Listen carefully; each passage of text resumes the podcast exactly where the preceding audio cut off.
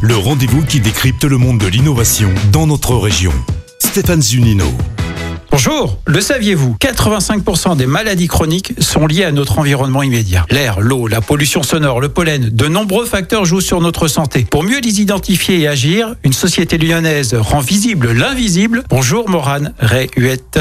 Bonjour Stéphane. Bonjour Morane, vous êtes le cofondateur de Mirsens et vous avez eu l'ingéniosité d'agréger de nombreuses données pour travailler sur l'intelligence environnementale. Dites-nous en plus. Mirsens a été créé en 2017 et euh, évidemment l'environnement et les enjeux santé était grandissant. Je venais de la Chine et donc tout naturellement, euh, je me suis intéressé à cette problématique-là et c'est pour ça qu'on a cofondé avec Louis Stockreiser Mirsense qui permet de finalement euh, analyser, agréger des terras de données de notre environnement. Imaginez Marie qui travaille dans une grande société, qui se pose la question mais quel est mon environnement autour de moi? Nous, on sait dire à 10 mètres près comment est la qualité d'air, le bruit, l'eau. près. À 10 mètres près. C'est des précisions quand même assez énormes. On peut donc vous récupérer toutes ces données qui viennent d'où On a des terras de données qui viennent euh, de, de, satellites, qui viennent de capteurs euh, dans, dans, les villes, de la modélisation euh, que nous on génère. À la fin, c'est nous qui créons cette nouvelle data pour permettre de, de dire en quelques mots où se trouve l'environnement et comment cet environnement évolue autour de vous et quel impact potentiel en fonction de votre profil. Alors, qui fait appel à ces services? Alors, c'est très varié parce que finalement, nous on est euh, une société qui traite la donnée environnementale pour aider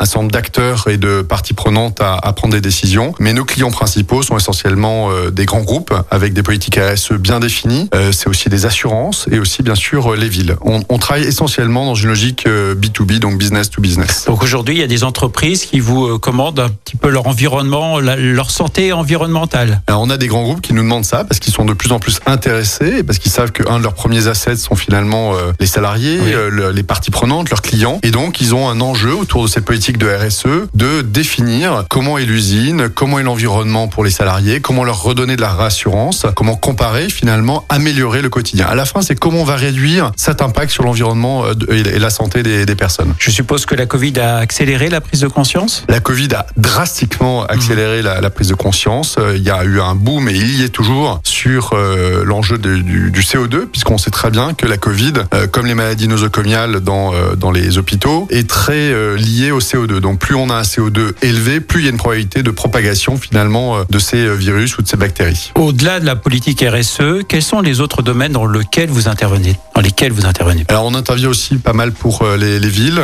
les métropoles, euh, qui permettent justement d'analyser un peu cet environnement-là en fonction des changements urbanistiques, de pouvoir justement créer une relation euh, ou un cercle virtueux finalement entre toutes les parties prenantes, donc les associations, euh, les mairies et puis finalement les citoyens pour essayer de leur permettre de mieux comprendre comment est l'environnement et comment chaque personne peut faire aussi une action. Parce que ce qui est intéressant à la fin, c'est qu'est-ce qu'on fait pour corriger ou limiter ce risque environnemental. On perd en gros en moyenne 20 ans de sa vie en bonne santé. Vous travaillez également avec l'industrie automobile et notamment dans les zones à faible émission. Quel rôle vont jouer les véhicules de demain? Ben, Les véhicules sont de plus en plus intelligents, il y a de plus en plus de data et donc nous on permet de rendre visible l'invisible près et autour des véhicules. Donc ce qui fait que quand un véhicule rentre dans une zone, une ZFE ou un endroit qui est pollué, et eh ben typiquement l'automobile va tout de suite savoir quelle est la qualité environnementale autour du véhicule et permettre du coup de proposer au, au conducteur à l'automobile de réduire sa vitesse pour passer en mode hybride et de pas rajouter de la pollution à la pollution et du coup de mener ses actions, ses petits pas à lui aussi pour contribuer à un environnement plus sain. Euh, votre solution innovante, Mirsens, a reçu de nombreux prix. Hein, euh, L'Innovation Award au CIS 2019, bien ça Tout à fait. Le Deep Tech par BPI France, euh, prix santé également. Euh, quelles sont vos prochaines étapes de développement? Alors, On a reçu plein de plein de prix. On a reçu encore hier soir, pas plus tard que hier soir justement le, euh, le, le, le, trophée de la e-santé euh, par le progrès euh, ici sur Lyon. Donc ça c'est aussi une, une fierté ouais. pour pour les équipes. Mais vraiment notre action aujourd'hui, c'est le déploiement au niveau européen voire international. Et donc on est avant tout concentré sur